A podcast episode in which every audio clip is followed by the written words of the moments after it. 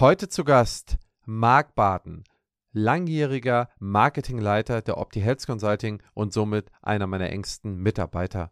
Marc hat eine eigene Agenturkarriere hinter sich und hat sich vor über zehn Jahren auf die dentale Welt spezialisiert, hat sehr viele Trends mitgemacht, nicht mitgemacht und surft immer auf der aktuellsten Welle. Und heute in der Folge zum Thema Marketing bringt er uns alle auf den neuesten Stand, hat nagelneue äh, Userzahlen, ähm, Screenzahlen mit, die uns helfen, auch die Marketingwelt für morgen, für die Zahnarztpraxis zu verstehen. Viel Spaß beim Zuhören.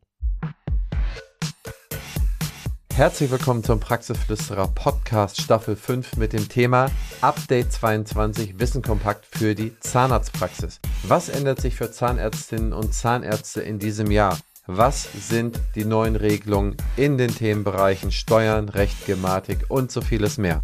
Erfahrt die für euch wichtigsten Zahlen, Daten und Fakten und werdet mit eurer Praxis noch erfolgreicher, indem ihr diese Dinge direkt verarbeitet und umsetzt. Partner der Staffel ist die BFS. Lieber Marc, ich freue mich, dass du heute mein Gast bist. Herzlich willkommen in der Show. Christian, vielen lieben Dank für die Einladung. Ich freue mich, die Ehre annehmen zu dürfen, in deinem tollen Podcast dabei zu sein. Und ich bin gespannt, was wir in der nächsten Zeit durchsprechen. Das Thema ist mir bekannt, aber wir können es ja nochmal für die breite Masse nochmal öffnen. Ja, sehr gerne. Also nicht zu hämisch werden, ne? Marc, ich kenne dich ja hier aus der Firma. Marc ist äh, langjähriger Abteilungsleiter, Mitarbeiter hier. Aber Marc, stell dich mal selber vor, wer bist du, wo kommst du her? Ja, du hast gerade richtig gesagt, ich bin lange Jahre schon bei Opti, mittlerweile seit knapp zehn Jahren hier und ich bin verantwortlich hier für den Bereich des externen Marketings, das heißt der Bereich, der für Praxismarketing zuständig ist. Bin hier aufgewachsen, auch an der Ostsee, genau wie du. Habe den klassischen Weg gegangen, habe bei einer Agentur gelernt, habe Ausbildung zum Werbekaufmann absolviert, danach Studium zum Mediaplaner, habe direkt in Umstellung gemacht und habe beim SAZ, das ist bei uns der Schleswig-Holsteiner Zeitungsverlag, gearbeitet und war dann auch Mitinhaber einer Werbeagentur. Habe lange Jahre Erfahrung gesammelt und über den Bereich haben wir beide jetzt auch kennengelernt. Projektarbeiten, die wir zusammen gemacht haben und da hat sich der Weg von uns beiden gekreuzt. Wir beide haben darüber gesprochen und aus dem Weg der Selbstständigkeit heraus hast du mir ein Angebot unterbreitet und wir wollten gemeinschaftlich das Thema Marketing auch bei Opti integrieren. Seit zehn Jahren machen wir das knapp und jetzt bin ich hier, sitze hier, bin verantwortlich wirklich für Praxisbetreuung Bedeutet, ich bin strategischer Partner für Praxen deutschlandweit, greife das Thema auf des Rebrandings. Ich betreue Existenzgründung, was sich extrem verändert hat in den letzten Jahren. Gehen wir gleich nochmal ganz in Ruhe drauf ein. Verantwortlich für den Ablauf von digitalen äh, Systemen. Das ist nämlich meine zweite Abteilung, für die ich auch mitverantwortlich bin. Darunter zählen digitale Integration wie QM, Datenschutz, Mitarbeiterbefragung und Co. Das alles zahlt ja auch in die Markenbildung und auch ins Marketing der Praxis letzten Endes ein. Das ist der zweite Bereich, für den ich zuständig bin. Ja, im Laufe der Jahre habe ich wirklich große Erfahrung gesammelt, gerade im Bereich ähm, ja, vom Rebranding, wie vorhin erwähnt, bedeutet für den Namen oder für den Begriff, wenn er nicht bekannt ist, wirklich komplette Marketing-Neufindung einer Praxis. Denn der Bereich hat sich ja auch in den letzten Jahren extrem gewandelt. Praxen müssen neu denken. Das heißt, wie sind die Marketingstrategien? Wie kann ich meine Zielgruppe besser ansprechen? Mittlerweile geht es ja nicht darum, nur noch die Patienten zu generieren, sondern natürlich auch Personal. Auch dafür ist Marketing unfassbar wichtig.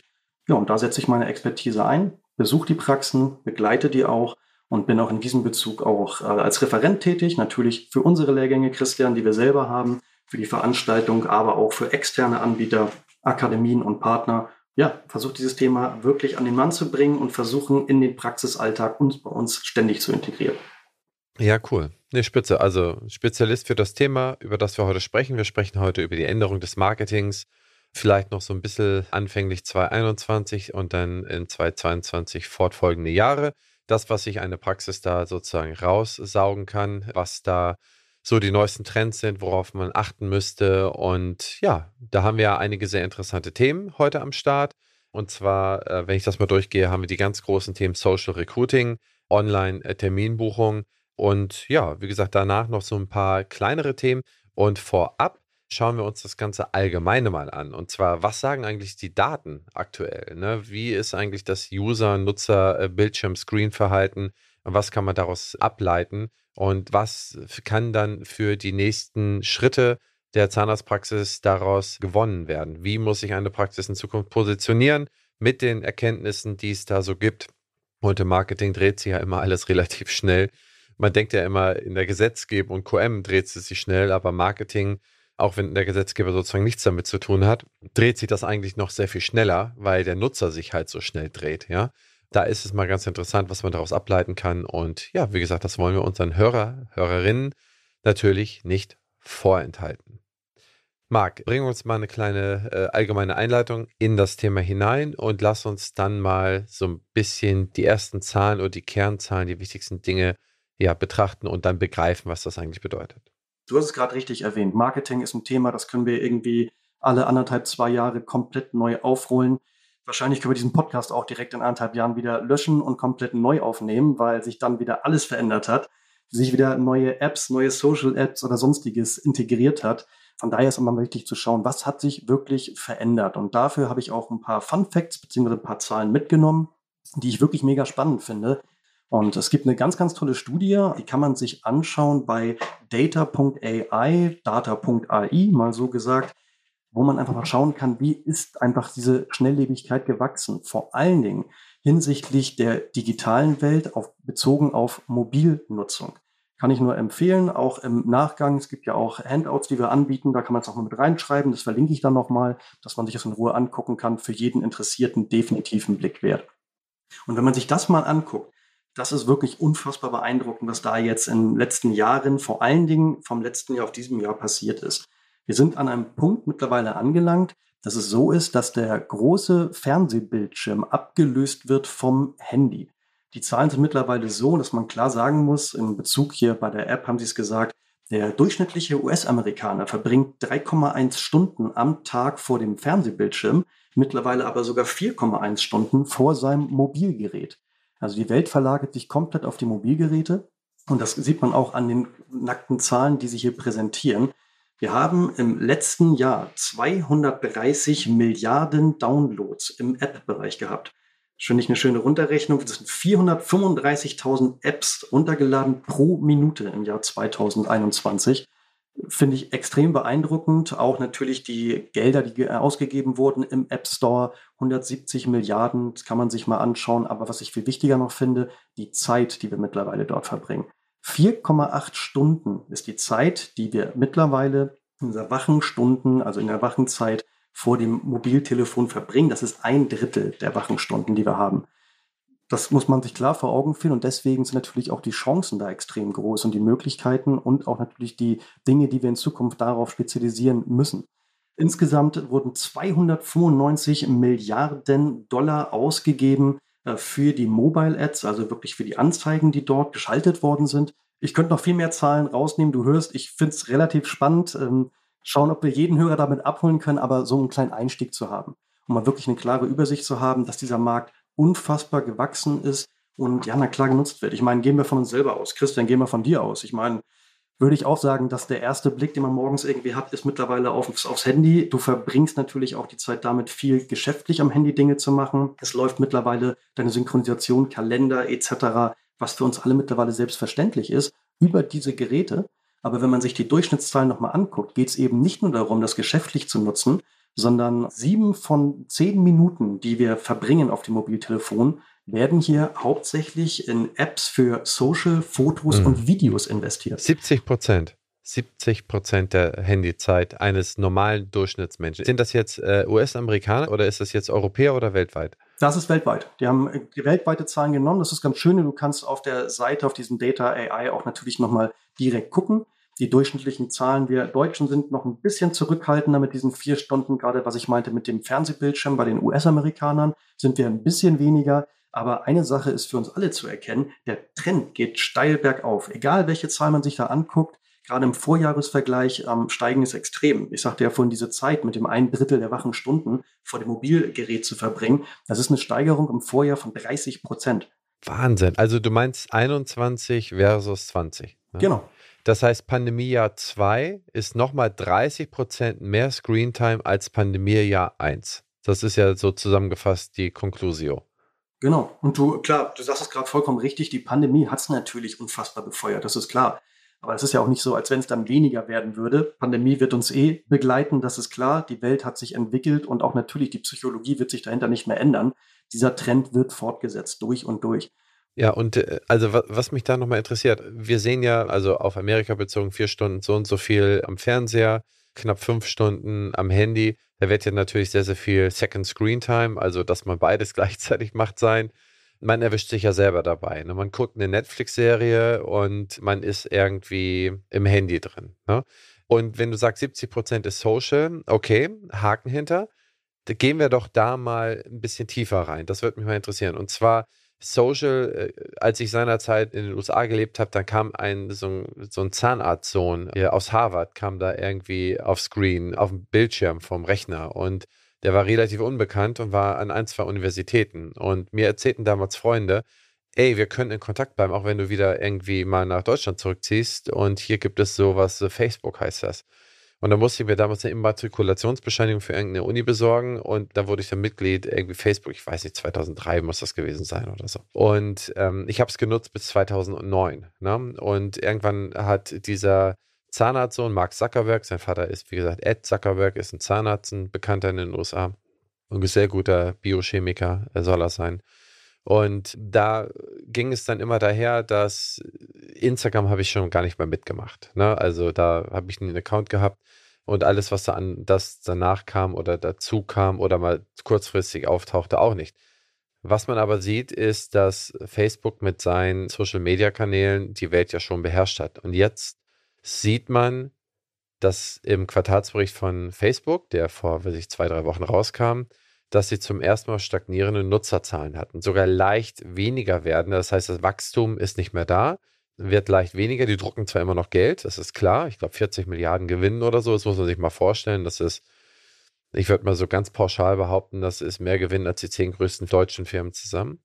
Und das ist kein Faktcheck, ich weiß es nicht genau, es können auch nur fünf sein, aber es ist auf jeden Fall ein gewaltiger Gewinn. Aber was frisst denn jetzt, wenn das so stark wächst und der größte Social-Media-Konzern der Welt stagniert? Was frisst denn da unsere Aufmerksamkeit weg? Ohne Wenn und Aber TikTok. Und das muss man ganz klar sagen. Ich glaube, das fällt uns allen auf, die auch ein bisschen jetzt auf YouTube und Co. unterwegs sind. Die sehen ja auch massig in die Werbung. Natürlich machen sich auch zunutze, was jetzt gerade passiert mit Meta, also Facebook, Instagram und Co. Facebook, genau wie du richtig, richtig sagst, die sind ja nicht nur am Stagnieren, die haben sogar das erste Mal in der Geschichte einen Rückgang der Nutzer zu vermelden, was natürlich für die natürlich eine Vollkatastrophe ist in dem Moment und die müssen schauen, wie können die sich entwickeln. TikTok ist ganz klar die meist runtergeladene Social App auf alle Länder global überzogen. Die haben den absoluten Peak gerade und gehen komplett durch die Decke.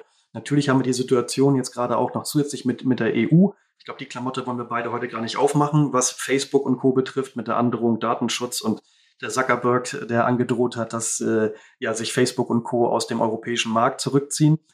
Da war die Rückmeldung der EU ja, dann bitte macht das doch gerne. Das, glaube ich, wollte er nicht so hören. Das natürlich ist auch eine gute Sache, dass sich äh, TikTok zunutze gemacht hat, um dann nochmal Öl ins Feuer zu gießen. Die sehen jetzt die Chance ohne Ende und TikTok ist einfach aktuell die App Nummer eins, was auch wirklich Video, Social App etc. betrifft. Weil muss man klar sagen, dass wir hier in dem Moment sehen müssen, TikTok wird das neue Instagram, wenn es jetzt nicht ganz, ganz anders wird und sich drehen wird. Und ich finde es so interessant, weil noch vor zwei Jahren war, auch, war ich in den Lehrgängen, wo es darum ging, Facebook wurde eh schon mal abgelöst von Instagram. Klar, das ist dem Zuckerberg relativ egal, welcher von seinen beiden Plattformen jetzt die größten Gefolge erzielt.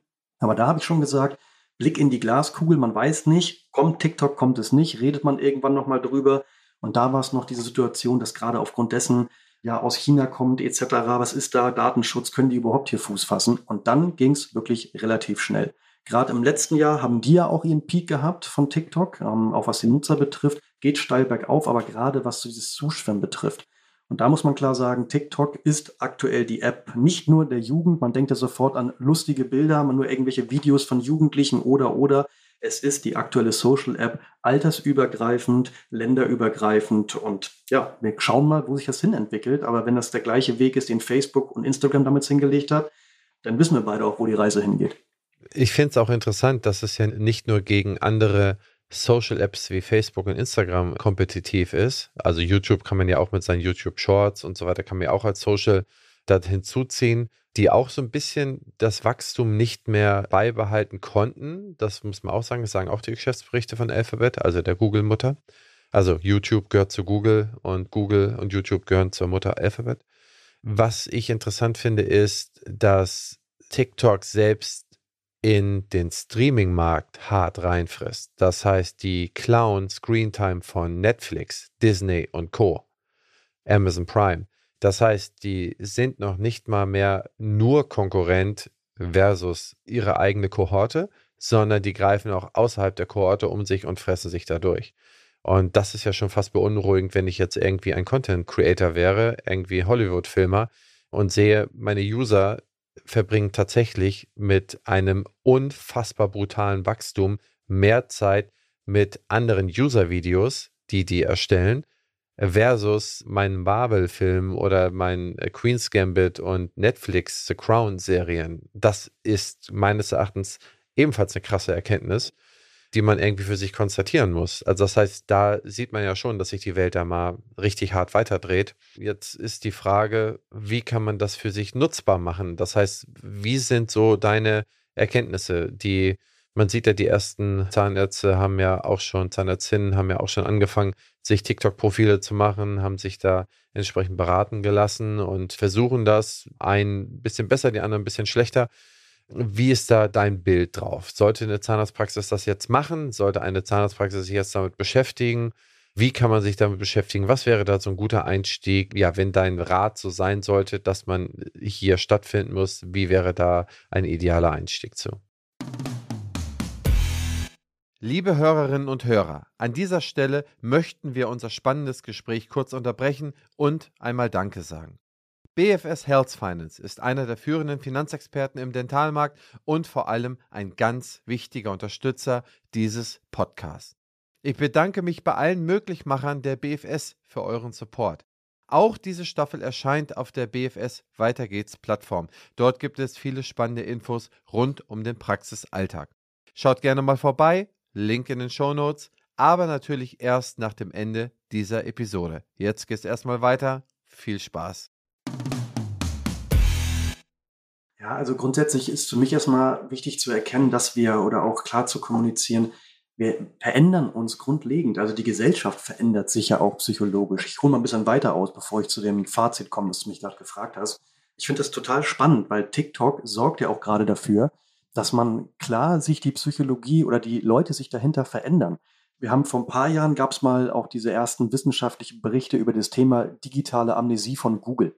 Also dass man einfach mittlerweile sich die Psychologie oder unsere Hirnströme auch insofern verändern, dass die Leute eben nicht mehr wie damals, wie wir beide noch schön zur Schule auswendig lernen mussten, wann Kolumbus, ne, und wann wurde rum und so weiter. Diese ganzen Merksprüche, die wir uns merken mussten, weil man sich alles einprägen musste, das braucht man heutzutage ja eben nicht mehr. Wir wissen ja, wir haben das Wissen in der Hosentasche. Mit einem Klick drauf, innerhalb von drei Sekunden, kann ich jede historische Gegebenheit oder Wichtigkeit rausfinden. Und so ändern sich die Hirnströme für uns. Da gab es mal einen schönen wissenschaftlichen Bericht drüber, wo diskutiert wurde, werden wir jetzt alle dümmer, verdummen wir alle oder haben wir die Möglichkeit, unsere Hirnkapazitäten für andere Dinge zu verändern? Und eine ähnliche oder eine andere Richtung jetzt mit Social Media und TikTok ist das, die Leute werden ja zu Schauspielern. Also es ist ja mittlerweile eine ganz andere Art, wie wir mit Dingen umgehen. Jeder hat die Möglichkeit, jetzt Influencer, Streamer, Let's Player oder sonstiges zu sein, was mittlerweile wirklich teilweise Berufe sind, muss man klar sagen. Wir beide sitzen auch gerade, gibt noch mit einem Video dazu und allem drum und dran. Es ist eine Selbstverständlichkeit. Und TikTok neuerdings. Ich mache das zumindest jetzt auf TikTok. Und auch, auch da mal ein ganz kurzer Exkurs. Ich habe gestern mal meine Screentime überprüft, ne? Und ich bin hinten übergefallen. Also ich bin irgendwie dreieinhalb, vier Stunden am Handy am Tag und das eigentlich auch konsequent über Jahre. Gestern Screentime auf. Was ist das meistgenutzte? TikTok. Aber wirklich so von drei Stunden, was ich, 40, waren es drei Stunden zehn TikTok. Und ich benutze seit 14 Tagen. Ich mache mir aber immer noch was vor. Ich schaue es mir an, um es kennenzulernen, um da irgendwie, irgendwie Erkenntnisse draus zu ziehen. Aber ich finde es einfach wahnsinnig interessant. Ich habe schon ein paar Growth Hacks, wie ich das äh, iPhone besser nutzen kann, gelernt. Ein paar andere Sachen. Dann werden mir irgendwelche St. Pauli-Geschichten gezeigt und was auch immer, was die dann so auslesen, was man da machen sollte oder nicht. Aber das nur am Rande mal so ein bisschen bemerkt. Go ahead. ist ja auch so einfach zu konsumieren. Also das muss man ja auch klar sagen. Es ist so unfassbar einfach, das einfach hinzunehmen. Ich meine, das haben sie so schlau auch gemacht, die Algorithmen, die dahinter stecken und auch die Art und Weise, wie wir rumgehen. Dieses einfach endloses Scrollen, was ja auch schon damals auch für Instagram etc. integriert wurde. Es wird ja immer weiter verbessert. Die wollen ja auch gar nicht mehr, dass du vom Handy weggehst. Ist natürlich vollkommen klar. Auch da gibt es natürlich genug Dokus, Möglichkeiten, sich es mal anzuschauen. Auf Netflix gibt es eine schöne Sache mit den sozialen Medien. Das Dilemma der sozialen Medien kann ich nur jedem empfehlen. Ja, ist ein bisschen beängstigend, wenn man das mal alles sieht, aber auch hier mal ganz klar gesagt, wir reden ja heute darüber, die Welt TikTok nun mal so. Das muss man hier klar sagen. Und ähm, die Empfehlung nur, was ich gerade in die Richtung gang, man muss überlegen, welchen Trend nehme ich natürlich mit. Und wir sind jetzt an einem Sprung, dass man klar sagen muss, die Welt geht Richtung TikTok. Und klar, man kann uns beide auch natürlich in zwei Jahren das nochmal hier vorhalten und sagen, okay, hat sich doch alles gewandelt. Aber dann gehe ich wieder zurück und sage, Moment, Marketing ist extrem schnellliebig. Das haben wir auch hier ganz klar erklärt. Nein, es ist für mich eine ganz klare Richtung, die sich entwickelt. Und es ist nicht nur eine Art Trend, es ist eine Gesellschaftsentwicklung, die immer mehr in diesen Bereich geht. Jeder hat eine Möglichkeit, sich zu präsentieren. Jeder macht ein Schauspiel, jeder macht ein kurzes Video. Du holst dir deine Tipps für iPhone und sonstige Dinge holst du dir auch mittlerweile auch über TikTok. Wir sind an einem Punkt, dass wir ähm, kaufen uns beim Baumarkt irgendwas, schmeißen die Anleitung weg, machen das Handy auf und schauen uns über YouTube, TikTok und Co. die Anleitung dafür an und bauen es einfach nach, sage ich mal. An diesem Trend sind wir gerade. Und jetzt muss man natürlich sich selbst überlegen, möchte ich daran teilhaben? Denn ich bin immer vorsichtig, Christian. Ich bin in vielen Praxen unterwegs. Das Thema Social Media ist nicht immer ja, ich sag mal so, das wärmste Thema, was da entgegengenommen wird, weil natürlich erstmal Panik aufkommt. Oh, was sollen wir noch alles machen? Wir müssen hier noch in den Praxisalltag, der muss auch bewältigt werden. Und ich bin ja eh schon da und erzähle eine Menge über Marketing. Und eine Praxis muss natürlich für sich sinnvoll abstecken.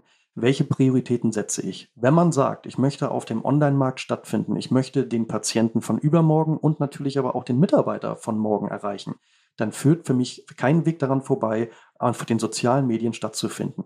Und TikTok ist eben jetzt eine Chance, die man ergreifen kann. Und ich sage mir, wenn ich ein vernünftiges Social-Media-Konzept habe, was ich auch adaptieren kann, Facebook, klammern wir mal ein, haben wir gerade schon gesagt, was damit passiert, aber Instagram und TikTok ist eben jetzt die Möglichkeit, das für sich mal auszuprobieren, dort eben zu schauen, wie das einfach jetzt weitergeht und wie das rollt. Und wenn ich jetzt einer der ersten Praxen, in Anführungsstrichen ersten Praxen, aber jetzt damit Wegbegleiter bin, das für mich auszuprobieren, ist natürlich die Chance wesentlich größer als die Situation, wie sich jetzt darstellt, bei Instagram, Facebook jetzt noch versuchen, Fuß zu fassen. Dann habe ich auch viele Praxen, die sich jetzt noch überlegen, okay, ich könnte dort nochmal zu Facebook gehen. Klar, eine Zielgruppe ist da, die findet auch noch statt. Aber für mich ist es wichtig zu verstehen, dass es zum Online-Marketing und von einer wirklich Möglichkeit, sich Patienten und Mitarbeiter ranzuholen, extrem dazu gehört, dort mitzuspielen. Ganz, ganz klar. Ja, das stimmt. Ich meine, es ist ja auch irgendwie so, dass man ja differenzieren muss, wo man in der Praxis anfängt. Wenn jetzt eine meiner Mitarbeiterinnen oder meiner Mitarbeiter zu mir kommt und sagt, aus Praxissicht, äh, lass uns mal TikTok, ich mache das privat nur noch und ich könnte es hier machen, dann ist es, glaube ich, ein guter Ansatz. Aber zunächst sollten ja auch so ein paar andere Dinge in der Praxis dann soweit stimmen. Denn worauf referenziert man, wenn Rechtschreibfehler auf der Website sind oder wie es bei 25 Prozent aller Praxen ist, die immer noch keine Website haben, dann braucht man nicht mit TikTok anfangen. Ne? Also ich glaube, es gibt ja immer so eine gewisse Basis, die wahrscheinlich auch mal Höhen und mal Tiefen erleben wird, aber dass man immer mal wieder auf die Website guckt, um sich mal im Speziellen zu informieren, ein paar Teambilder durchzuswipen und anzuschauen, einfach sich einen Eindruck zu machen, wie sympathisch oder wie viel Vertrauen man dieser Einheit übergibt. Ich glaube, da kann man, glaube ich, relativ klar sagen, oder hast du dann eine andere Sicht zu, also wie gesagt, sehr gerne. Ich persönlich würde sagen, okay, an der Sache würde ich anfangen und würde da erstmal sehr clean und eine sehr kluge Marke dann irgendwo bilden und auf der irgendwie alles weitere bauen. Oder meinst du auch, dass eine Website, das war ja auch schon mal ein Trend, ich glaube vor fünf, sechs Jahren, wo viele gesagt haben, also eine Website braucht man eigentlich gar nicht mehr. Ähm, man macht das jetzt irgendwie über eine Facebook-Gruppe oder über, über seinen Facebook-Auftritt. Das war ja auch mal, ich habe mal selber einen Vortrag besucht, wo mir das so erzählt wurde. Ich war da immer ein bisschen skeptisch, aber siehst du da jetzt auch, wie gesagt, ein Decrease oder ein, ein Wegfallen der Website für eine Zahnarztpraxis durch diesen Trend oder würdest du dann sagen, das ist eher zusätzlich oder kann man das noch gar nicht so genau abschätzen? Für mich ist es so, dass wirklich eine Website, Google My Business und all diese Themen, die dazugehören, also zur Erklärung mal Google My Business, sollten die meisten kennen. Wenn man es eingibt, rechts eine Firma sucht, taucht rechts ein Kasten auf, wo auch die Google-Rezensionen sind. Mittlerweile hat sich das unfassbar weiterentwickelt, zieht sich die Bewertung von unterschiedlichsten Portalen auf Zahnarztpraxen mal bezogen, von Yameda und diesen klassischen Beispielen überall raus. Ich habe eine komplette Übersicht und ich sage, Website, Google My Business und diese Themen gehören für mich mittlerweile zum absoluten Grundfundament. Ich halte es für unfassbar wichtig, dass man das hat. Also ich würde nicht unterstreichen oder sagen, man braucht keine Website mehr. Es werden natürlich alle möglichen Player wie auch Google versuchen natürlich eher das bei Google selbst stattfinden zu lassen als bei der Website.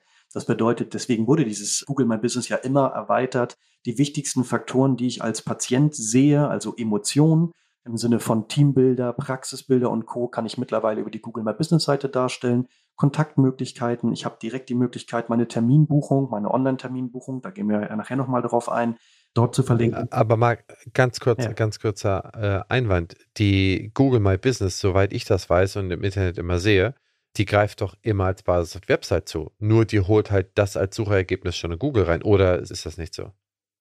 ist komplett autark davon. Also Google My Business, musst du dir vorstellen, kann jeder erstellen, wird auch von deinem Unternehmen erstellt, selbst wenn du es selber nicht gemacht hast. So der Klassiker wie bei Yameda, ob du willst oder nicht, du bist irgendwo dabei, wenn du ein Unternehmen des öffentlichen Interesses bist und du hast die Möglichkeit, auch das ist völlig kostenlos, du brauchst ein Google-Konto, kannst einfach sagen, ich bin der Inhaber dieses Profils und hast die Möglichkeit, das dann wirklich detailliert zu pflegen. Und das ist auch mein Ratschlag an jedem, also auch gerade in Vorträgen und auch wenn ich bei Praxen bin, zu Marketing-Workshops und zur strategischen Weiterführung, ist das einer der ersten Dinge, wo ich sage, bitte das auf den optimalsten Stand bringen. Es ist der Ersteindruck, gerade wenn man gezielt danach sucht. Ich habe hier die Möglichkeit, alles Sinnvolle zu verknüpfen, wie gerade erwähnt, Terminbuchung beispielsweise, Mittlerweile wird es so erweitert, dass ich da Fragen und Antworten reinstellen kann und, und, und. Also es geht darum, den User, und wir haben ja alle keine Zeit mehr, Christian, das weißt du ja. Wir gehen dann noch mal schnell ins Internet, wollen schnelle Antworten haben.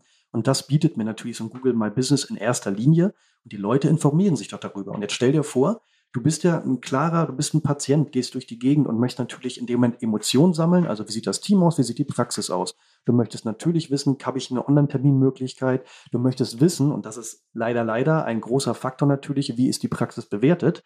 All das ist ja in Google My Business zusammengefasst und auf einen Blick für sich zu sehen. Und deswegen arbeitet Google auch immer weiter daran. Nichtsdestotrotz gehört für mich eine vernünftige Website, natürlich auch auf Basis von Suchmaschinenoptimierung, Google-Auffindbarkeit und Co. sowieso für das Grundfundament auch weil ich eben hier die Möglichkeit habe, noch detaillierter reinzugehen und vor allen Dingen eine vernünftige Markenbildung zu vollziehen. Und das ist für mich sowieso das A und O. Nichtsdestotrotz gehört für mich eine vernünftige Website, natürlich auch auf Basis von Suchmaschinenoptimierung, Google-Auffindbarkeit und Co. sowieso für das Grundfundament, auch weil ich eben hier die Möglichkeit habe, noch detaillierter reinzugehen und vor allen Dingen eine vernünftige Markenbildung zu vollziehen. Und das ist für mich sowieso das A und O.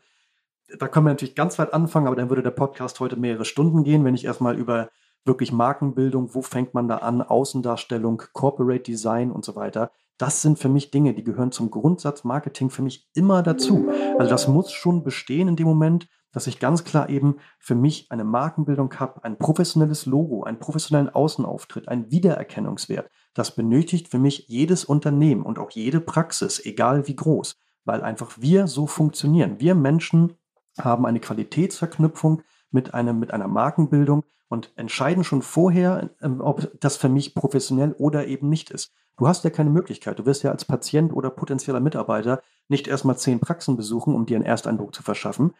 Fachliche Qualifikation kannst du eh nicht einschätzen, und zwar gar nicht. Das ist, äh, wie ich immer so schön sage, wenn ich zur Autowerkstatt mein Auto bringe, gehe ich davon aus, dass es auch heil wieder rauskommt.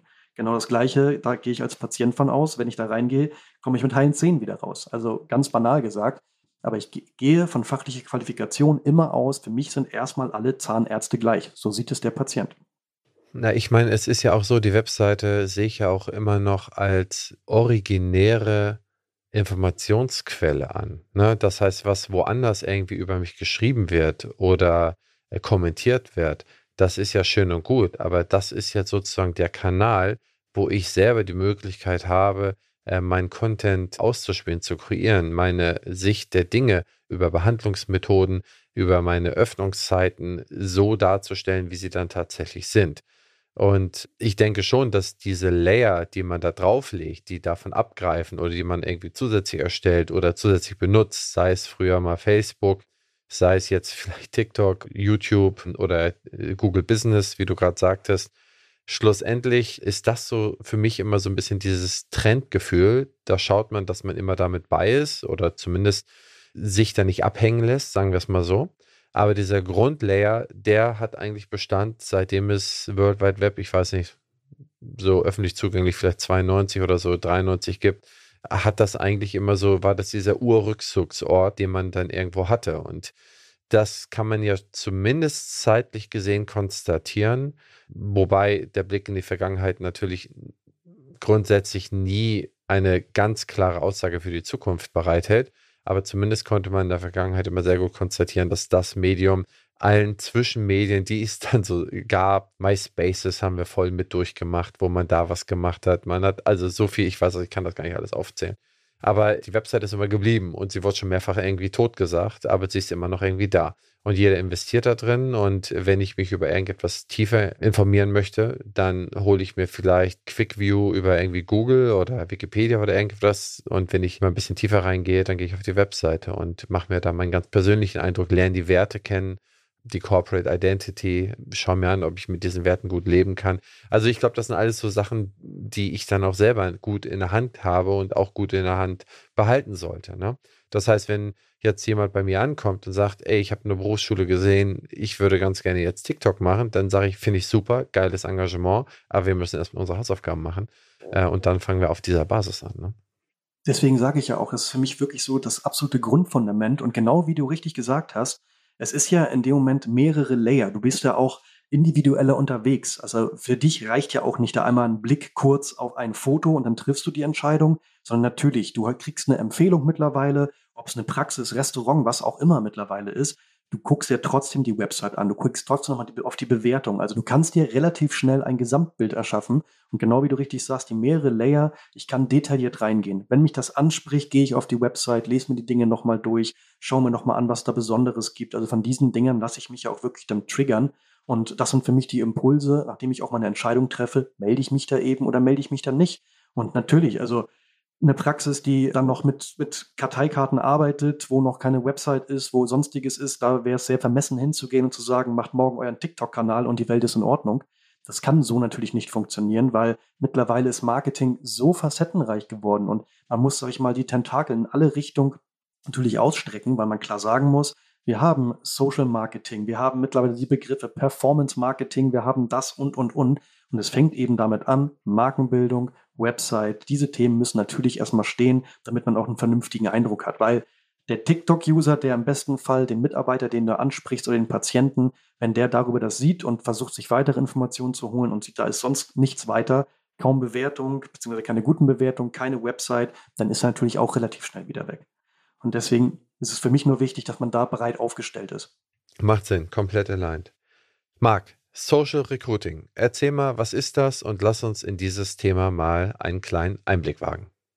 Thema Personal hast du jetzt ja auch oder habt ihr ja auch schon jetzt häufiger am Podcast gehabt und es ist einfach natürlich das Thema schlechthin. Wissen wir auch, bei Opti begleitet es ja auch aktuell mit vielen Aktionen, die wir natürlich jetzt auch fahren. Personalsuche ist einfach nicht mehr so wie vorher mal eine kleine Stellenanzeige irgendwo zu schalten in der Zeitung, in der regionalen Zeitung und zu gucken, was herumkommt. Ich glaube, die Erfahrung haben jetzt die meisten Praxen gesammelt. Damit lockt man niemand mehr hinterm Ofen hervor. Das ist vollkommen klar. Man muss sich breiter aufstellen und da gibt es natürlich wieder bei allen Dingen, auch heute haben wir wahrscheinlich schon genug englische Worte verbraten. Da muss man sich doch mal informieren, was es bedeutet. Social Recruiting gehört auch mittlerweile dazu. Man versucht wirklich dezidierter und detaillierter den Mitarbeiter von morgen abzugreifen. Es ist eben der Weg, Social Media, haben wir gerade besprochen, ist eine Sache, die ist nicht nur im Kommen, die ist wichtiger, sondern die ist da. Und man muss sich dieser Möglichkeit auch natürlich auch im Arm nehmen. Social Media, der Name sagt es ja, steht ja auch für Sozialisieren. Also ich versuche mich als Person darzustellen, also die Praxis auch als nahe Person und versuche natürlich über den Weg auch an Mitarbeiter ranzukommen, weil die wollen mittlerweile Transparenz. Ja, wie funktioniert das denn eigentlich? Wie ist da der Ablauf? Na, ne? also wie könnte man das machen oder wie wird es gemacht? Ich gebe dir eine Möglichkeit, man geht so über dieses, ich habe vorhin das Performance Marketing erwähnt. Performance Marketing muss man sich so vorstellen, dass man nicht nur einfach irgendwo klassisch eine Anzeige platziert, auch digital und hofft, dass da etwas zurückkommt, sondern ich versuche meine Instrumente so zu steuern, dass ich ein direktes Feedback von der möglichen Zielgruppe bekomme, den unterschiedlich zu triggern, unterschiedliche Akzente zu setzen und den auch in die Verknüpfung setze, selber aktiv zu werden. Fängt damit an, dass man eben Social Recruiting macht über Social Media Kanal. Ein klassisches Beispiel. Wir gehen über Instagram. Da läuft der Weg übrigens mittlerweile mehr über die Story Ads als über den normalen Feed. Ich erkläre es kurz, glaube ich, weil wir schmeißen gerade eine Menge Begriffe rein. Also nicht über den normalen, über das normale Feed, den man aufmacht und runterscrollt, sondern die Stories, die die meisten, die es zumindest nutzen, ja auch kennen. Oben die kleinen Punkte, die werden mittlerweile als allererstes natürlich angeklickt. Der typische Instagram-User macht seine App auf, geht oben auf die Punkte bei den Stories und lässt sie für sich durchlaufen, um zu schauen, was gerade aktuell ist. Da bewerbe ich mich selber, mein Profil, kann dort natürlich auch eine Anzeige schalten, eine Story-Ad. Diese Story-Ad weist darauf hin, wir suchen Personal. Und natürlich nicht klassisch wie früher, wir suchen dich und du bietest das, sondern nein, natürlich die Mehrwerte müssen herausgestellt werden. Welche Benefits bietet mir der potenzielle Arbeitgeber, also die Zahnarztpraxis? Warum sollte ich bei dieser Zahnarztpraxis arbeiten? Das muss herausgestellt werden. Das bedeutet, ich sehe das schon, etwas Ansprechendes. Ich mache einen Klick und werde zu einer gezielten Seite gelenkt. Landingpage, mal der klassische Ausdruck dafür. Und da werde ich auch als User direkt angesprochen. Meine Affinität, meine Punkte werden darunter gesetzt und ich kann genau sehen, welche Benefits, also wer, welche Mehrleistung bietet mir wiederum die Praxis. Wir haben gerade darüber gesprochen oder ganz am Anfang, Christian, die Nutzung ist komplett mobil. Das heißt, ich muss dann natürlich auch ganz intuitiv auf diese Seite kommen und mir muss es so einfach wie möglich gemacht werden, dort natürlich die weiteren Schritte zu gehen. Das heißt nicht irgendwie, ja, rufen Sie doch mal an oder schicken Sie uns am besten irgendwie per Brief oder Fax mal die Bewerbung und wir gucken uns mal und melden uns in ein paar Wochen, sondern das mussten kurze Prozesse sein, die wirklich digital ablaufen, kurze Punkte, kurze Wege, dass es direkt bei dem Nutzer ankommt, der wirklich mit ein paar Schritten es schafft, sich bei der Praxis dann zu bewerben bzw. vorzustellen. Und so kann man es gezielt machen. Und dieses Social Recruiting kann natürlich auf unterschiedlichsten Kanälen funktionieren. TikTok haben wir erwähnt, dass man darüber das steuert. Man kann denjenigen über Google natürlich abholen gezielt. Je nachdem, wen ich anspreche und welche Wege ich gehe, müssen natürlich auch unterschiedliche Kanäle gesetzt werden. Die Google Ads ist mittlerweile natürlich auch ein Thema über Xing, LinkedIn und Co. Also auch diese ganzen Kanäle wenn wir das nochmal aufgreifen, könnten wir relativ lange drüber sprechen. Aber, ich glaube ähm, auch, ich glaube auch, ich meine, man muss ja unsere HörerInnen da auch nicht überfordern, dass man ja überall Experte da irgendwie sein muss. Ich meine, Social Recruiting einfach dargestellt, klar, man muss die Sachen dort ausspielen, man muss dahin gehen, wo man sie erreicht. Aber das klingt mir doch schon sehr komplex. Gibt es da eigentlich auch schon spezialisierte Firmen oder so? Oder bist du da auch schon mal irgendwelchen Leuten begegnet, die sich nur mit diesen Themen auseinandergesetzt haben als Firma und da irgendwie geholfen haben? Äh, gibt es sowas denn auch schon? Gibt ja mittlerweile sogar Startups in dem Bereich. Also in Berlin gibt es das beispielsweise dieses Hey Jobs, falls du es mal gehört hast, aber genau die machen das gezielt. Also es gibt Agenturen und Berufe, die sich ausschließlich damit mittlerweile befassen. Also sieht man halt auch, wie die große die Notwendigkeit dahinter ist. Ja, wo ein Markt ist, entstehen Firmen, ne? Das ist dann irgendwie so. Und solche Firmen und andere, die begleiten einen dann sozusagen, dass, dass die dann dieses sozusagen Recruiting dann über diese Kanäle selber machen für einen. Ja, aber die, die steuern das, weil am Ende des Tages muss man klar sagen, denn mittlerweile hat man wahrscheinlich auch schon ein, zwei Zahnärzte hier jetzt, Zahnärzten auch verloren, die sagten, was soll ich dann noch alles machen? Das ist so die klassische Antwort, die ich natürlich dann auch zwischendurch bekomme, dass die sich hinsetzen, natürlich eine Performance-Marketing-Kampagne streuen, die über Story-Ads auf eine Landingpage mit Call to Actions und sonstige Begriffe, die ich hier reinwerfen kann. Ja, ja. Das, das, das klingt schon nach Abschalten. Also genau. das ist, äh, ja, es ist so, ich meine, mir, mich freut es auch nicht, ne? Also man muss sich permanent mit diesen Dingen da irgendwie auseinandersetzen. Und wenn meine Zielgruppe halt nicht mal im Fernseher sitzt oder viel, viel weniger und ich will Coca-Cola verkaufen und die Jungen, die nachwachsen, kennen Coca-Cola theoretisch nicht, wo erreiche ich sie? Ich muss es dann ausspielen, wo ich dann auf deren Screen, wo ich dann irgendwie vor deren Augen auftauche. Und wenn das dann TikTok ist, dann muss ich als Coca-Cola zu TikTok gehen. Und im Prinzip, so kann man sich das vorstellen, wenn meine zukünftigen Mitarbeiterinnen vor TikTok sitzen, dann muss ich da irgendwo hingehen. Ja, man muss da hingehen, wo der Wald ist, wo man holzen kann. Ja, damit man den Ofen dann anfeuern kann. Nee, aber ich, ich sehe das auch schon so. Und äh, es ist halt aber auch nicht einfacher zu machen. Deswegen gibt es halt diese Firmen, da gibt es ja ein paar weltweit, ein paar äh, deutsche Firmen. Und wie gesagt, da äh, kann man sich auch gerne nach erkundigen. Äh, die können einen da zumindest behilflich sein, wenn man sich da sehr professionell begleiten lassen möchte. Du, ich habe auch mittlerweile gehört, dass es auch da viele ähm, kleinere Anbieter geben, die sich darauf spezialisiert haben, auch regional das zu betreuen, das auszuspielen. wie gerade richtig gesagt, auch von dir, da entstehen komplett neue Jobs, neue Zielrichtungen. Und da muss man für sich gucken. Und es ist individuell. Und da muss man jetzt klar sagen, nur weil es jetzt auch die Agentur gibt oder diesen regionalen Betreuer, dass man sofort Erfolge erzielt, ist natürlich einfach davon abhängig, wie ist denn der Markt überhaupt? Die können den besten Job machen, wenn gerade natürlich die Fachkraft, die ich suche, nicht in der Umgebung ist und nicht bereit ist, in die Region zu gehen, dann kann man machen, was man möchte. Das will ich gar nicht so negativ auslegen, aber die Wege sind eben anders. Und ich warne einfach davor, viel Geld in, zu investieren, gerade in alte Dinge. Wie gesagt, diese klassische Stellenanzeige, die wird vielleicht noch bei zwei, drei kleinen Dörfchen dann funktionieren mit viel Glück, weil dann vielleicht die Mutter, Vater, was auch immer denn das noch gesehen hat und sich dann beim Kind meldet. Aber der Weg ändert sich. Und ich kann wirklich nur raten, sich damit, wenn man Interesse daran hat, sich damit zu befassen oder zumindest auf jeden Fall diese Aufgabe abzugeben, damit man da vernünftig aufgestellt ist. Okay, nächstes Thema. Online-Terminbuchung haben wir uns noch auf die Agenda gesetzt. Hol uns mal ab mit zwei, drei Sätzen und sag, wie da die aktuelle Entwicklung sich abzeichnet, wie sie sein wird. Das finde ich mega spannend, das Thema, weil da muss ich auch sagen, in den letzten Jahren habe ich das immer in meinen Vorträgen auch drin gehabt. Und es fing damit an, dass natürlich die ersten Apo-Bank-Zahlen um die Ecke kamen mit, dass die Leute, die Patienten natürlich eine Online-Terminbuchung wünschen mittlerweile würde ich sagen, es ist absolut unabdingbar, beziehungsweise es ist absolute Pflicht heutzutage, sowas anzubieten. Das mal grundsätzlich erstmal in den Raum geschmissen. Wir gehen mal beide von uns aus. Das ist doch auch eine Selbstverständlichkeit, wenn ich eine Chance habe, irgendetwas online zu buchen, einen Termin zu machen. Es ist doch super gut. Sonntagabend nach dem Tatort, wie auch immer, habe ich die Chance, einen Werkstatttermin, Arzttermin oder sonstige Sachen zu buchen. Das ist mittlerweile für uns etwas Gutes und wir beide sind in einem so hohen Alter, dass man klar sagen muss, dass du, Marc, du. dass wir die Entwicklung so mitgekriegt haben, dass es schön ist, das zu sehen. Aber wir dürfen hier eine Sache nicht vergessen. Die nächste Generation, die wächst mit einer Selbstverständlichkeit auf, das so zu machen. Ich erzähle mal ganz gerne die Geschichte in meinem Vortrag, dass ich es toll finde, meine Autowerkstatt. Da ist es so, wenn ich mein Auto hinbringe, kriege ich am Laufe des Tages kriege ich eine Nachricht, da ist ein kleiner Link drin, da klicke ich drauf und dann kriege ich ein anderthalb Minuten Video vom Werkstattmeister, der mal unter das Auto durchgeht, aufzeigt, hier Barten, ne, das muss ausgetauscht werden und und und, kriegt das zurückgeschickt. Extrem vertrauenserweckend. Ob das wirklich so ist oder ob das einfach Quatsch ist, was sie erzählen, kann ich nicht überprüfen. Aber sie würden es ja genauso oder früher wurde es ja einfach direkt am Schalter so gemacht. Was für ein schöner Mehrwert für mich. Ich baue Vertrauen auf. Und das sind mittlerweile Dinge, die immer selbstverständlicher werden. Und dazu gehört natürlich die Terminbuchung für Restaurants, für natürlich auch Ärzte. Und deswegen hat sich das so weiterentwickelt. Und wir müssen hier aber folgende Sache sehen.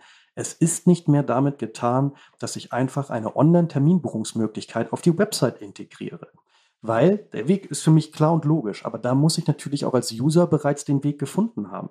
Es ist mittlerweile so, dass gerade in Großstädten, Hamburg und Co., viele Leute, gerade im medizinischen Bereich, über die großen Player gehen. Also die gehen direkt auf Yameda, auf Doctolib und so weiter, um sich darüber einen Termin zu suchen. Das heißt, die gehen darauf, schauen, wann ist der nächste Termin da, gucken sich dann wieder, Thema Bewertung, aber um Gottes Willen, dieses Fass machen wir heute bitte nicht auf Bewertung, weil da können wir noch einen eigenen Podcast zu machen, weil da gibt es auch noch eine Menge eine, oder eine Menge Entwicklung zu. Die gehen da drauf, schauen sich das an, schaffen sich das Bild, gehen vielleicht nochmal auf die Website, aber haben direkt die Möglichkeit, das darüber zu buchen. Die Apps gehen auch immer mehr zum Thema Digitalisierung vom Anfang, immer mehr in diese Richtung dass natürlich für dich als User einfacher gemacht wird, nicht mehr lange Wege zu gehen, sondern direkt über Haupt-Apps zu gehen. Die Entwicklung, schau dir ja mal aktuell an. Die haben sich ja komplett gewandelt. Also die ganze Plattform ist anders geworden im Sinne von, du bist noch vor ein paar Jahren raufgegangen und es war die Bewertungsplattform für Ärzte. Konntest du nachvollziehen? Ähm, ja, das Thema ist eh immer, wenn ich das bei den Lehrgängen das Thema Yameda erwähne, dann fliegen meistens die faulen Eier und Tomaten nach vorne, weil Yameda ist meistens nicht so positiv gegenüber eingestellt weil Thema Bewertung, aber die haben sich gewandelt. Guck dir die aktuelle Seite mal an. Da ist nicht nur das Thema Bewertung. In erster Prämisse oder erste Priorität steht da ganz, ganz klar drauf, buche hier deinen Termin online. Du suchst nach einem Arzt und du kannst sogar daneben im Menü auswählen, ob du dir die Ergebnisse nur anzeigen lassen möchtest mit Online-Termin. Ja, ist klar die wollen halt alle die Patientenbeziehung besitzen und die dem Zahnarzt wegnehmen. Ne? Da habe ich ja, das weißt du ja, eine ganz klare Meinung zu. Ich denke, die Patientenbeziehung sollte stets dem Zahnarzt oder der Zahnärztin gehören und nicht irgendeinem Unternehmen. Und meines Erachtens ist das nichts anderes. Das heißt, es gibt ja auch genug Tools, wo ich einen Online-Terminbuch bauen kann, ohne dass ich jetzt ein Yameda und Co. habe. Das heißt, da gibt es ja sicherlich dann sehr gute eigene Tools, die man da einbauen kann, wo ich dann selber noch den kompletten Einfluss auf die Daten und auf die Datennutzung besitze. Ne?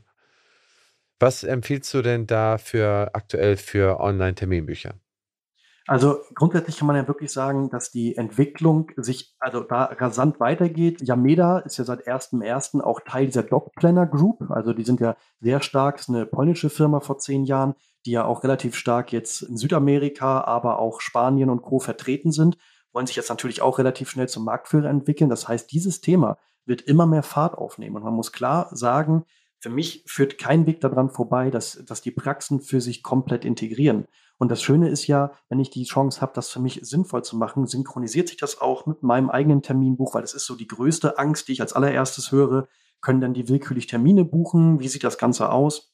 Es muss harmonisch und digital laufen. Und klar, machen wir uns nichts vor. Genau diese Richtung geht es. Gerade diese Doc Planner Group, die ja auch Software as a Service machen, also viele Praxis-Software-Dinge, die gesteuert werden, wo es ja nicht nur um die Terminvereinbarung geht, sondern auch ein kleines Controlling drin ist und, und, und. Das ist ja in keinster Weise Werbung für Yameda oder sonst was, sondern ich sage einfach nur, die Entwicklung geht ganz klar in diese Richtung. Man muss sich einfach schauen oder sich immer vor Augen führen, nutze ich das, nutze ich das nicht? Verpasse ich hier etwas, genau wie bei Social Media gerade das Thema, verpasse ich etwas, wenn ich an diesen, mich an dem Zug nicht mit reinsetze?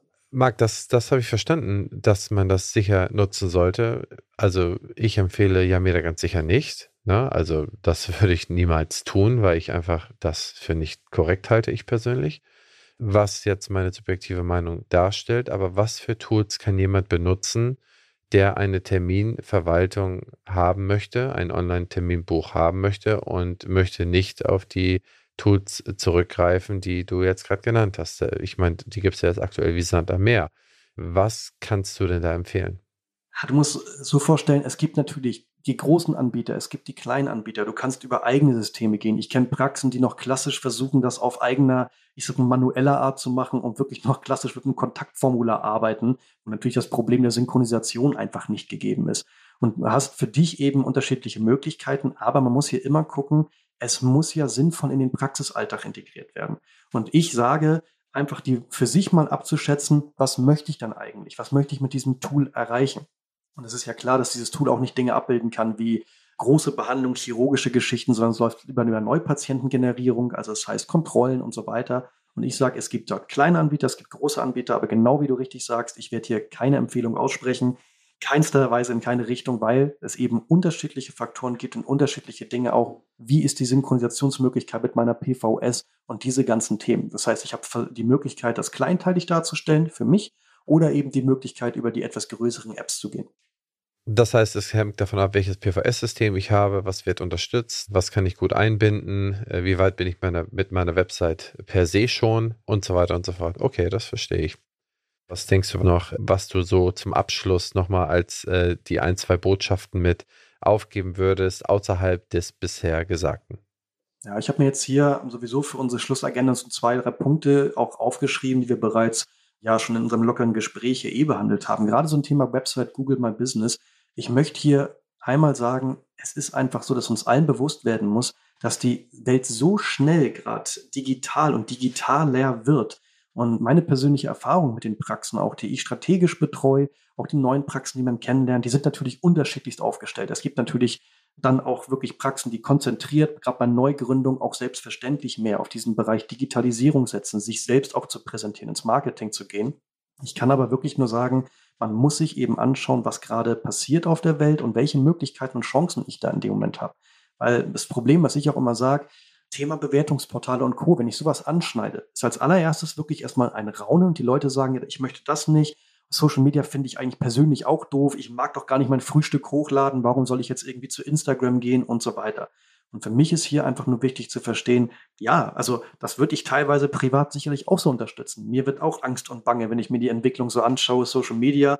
Du weißt selber, ich habe zwei kleine Töchter zu Hause, mal gucken, wie sich das da entwickelt. Wir beide mit den Kindern unterwegs, wer weiß, wie es da weiterläuft. Also wie unsere Kinder damit selbstständig aufwachsen. Du kannst sie jetzt direkt früh zu TikTok-Stars machen. ja, genau. TikTok-Schule wäre sinnvoll oder irgendwelche Tanzschulen oder, oder das, das ist das Problem. Möchte man das wirklich für sich? Also auch auf privater Art gesagt. Und das muss jeder für sich selber entscheiden. Ich bin da auch natürlich nicht überzeugt und bin da auch etwas skeptisch und sorgenvoll. Schaue ich da in die Zukunft, was passiert. Aber nochmal, ich muss es ja auch selber sagen, die Welt tickt nun mal so. Und wenn ich nicht derjenige bin. Und beruflich braucht man es. Ne? Ja. Das ist genauso, wenn ich sage, okay, ich, ich schreibe weiterhin meine Briefe mit Schreibmaschine. Als ich damals meine Lehre angefangen habe, ich habe damals in der Bank gelernt, da war das tatsächlich so, dass wir Mitarbeiter hatten, die haben weiterhin sich geweigert, am Rechner zu sitzen, die haben mit Schreibmaschine ihre Kundenbriefe geschrieben. Und die haben den Rechner auch als Schrott abgetan, ja. Und ich meine, es gibt ja immer irgendwelche Vergleiche, die man da ziehen kann und die ein bisschen witzig sind oder die auch manchmal nicht witzig sind. Aber das eigentlich, was so nicht witzig daran ist, dass die Angst vor den Rechner hatten und nicht, dass sie nicht tippen konnten, denn tippen konnten sie. Ne? Und die wussten nicht, wie man formatiert, hatten die ersten Erfahrungen, dass die Kinder oder Enkelkinder über die gelacht haben, als sie einen Brief falsch rum ausgedruckt haben oder irgendwie mit vier verschiedenen Schriftarten ausgedruckt haben und so weiter und so fort. Und genau das gleiche ist es jetzt hier auch. Das erste TikTok-Video, was ich hier hochgeladen habe, das sieht wirklich schlimm aus, ja. Beim zweiten sah es schon ganz gut aus und jetzt kommen die immer näher und jetzt, jetzt verstehe ich, ah, okay, ich habe es auch verstanden, wenn ich das Video hochlade, ich kann es nie wieder ändern. Ich kann es löschen bei YouTube beispielsweise, ich kann jederzeit das Video nachbearbeiten. Ich kann Thumbnail, das ist das Eröffnungsscreen, kann ich jederzeit ändern. Äh, das Outro, das heißt, was wird zum Ende angezeigt, wird der Abo-Button angezeigt, wird da nochmal irgendwie ein Bild angezeigt. Ich kann das jederzeit ändern, jeden Tag. Bei TikTok es nicht. Wusste ich auch nicht. Sonst hätte ich das erste Video nicht so hochgeladen, ja. Und das sind dann so Sachen, wo jetzt jemand, der aus einer Generation kommt, die dann die Justo ist, ganz anders drauf schaut, ja. Schauen dann drauf, sehen, okay, ist super easy, super einfach und gucken sich meins an und sagen, ey Mann, versauf deine Rente mal woanders. Ne? Also die, die haben eine ganz andere Einstellung dazu aus meiner Sicht.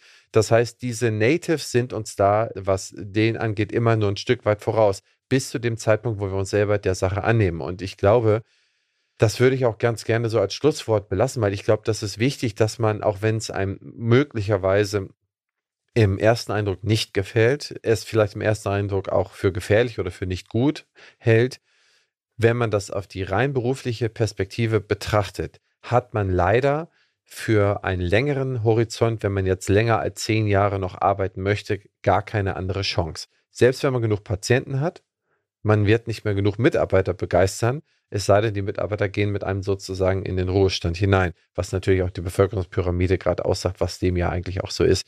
Also es gibt da verschiedene Perspektiven, aber ich glaube, die berufliche Nutzung dieser Dinge kann man nicht für sich ausklappen oder ausblenden. Das wäre brutal gefährlich.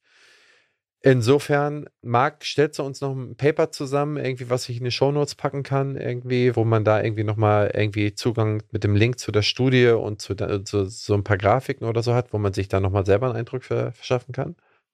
Ja, ich habe auch noch ein paar Statistiken auch mitgebracht. Die wollte ich jetzt, weil ich am Anfang so zahlenlastig geworden bin, jetzt auch gar nicht so runterbeten. Ich habe noch ein paar schöne Zahlen dazu von der Get-App, auch was beispielsweise die Online-Terminvereinbarung betrifft, dass wirklich noch ein Dreiviertel der Leute nach wie vor zwar über Telefon buchen muss, aber am liebsten natürlich eher über Online gehen würde und so weiter. Recht spannend.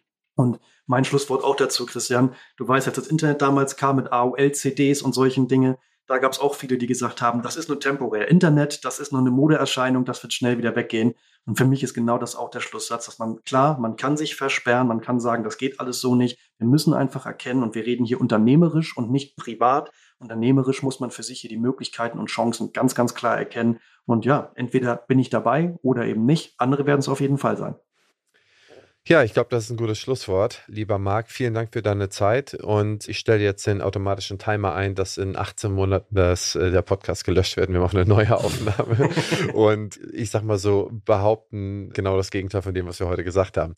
Nein, in dem Sinne, vielen Dank für deine Zeit, lieber Marc. Vielen Dank, dass du die Unterlagen da nochmal zusammengetragen hast und als Link bereitstellst. Christian, ich sage vielen lieben Dank, dass ich dabei sein durfte. Hat mir Spaß gemacht, muss ich ganz ehrlich sagen. War mal jetzt was Neues für mich und ja, ich freue mich. Vielen Dank, Marc. Bis demnächst.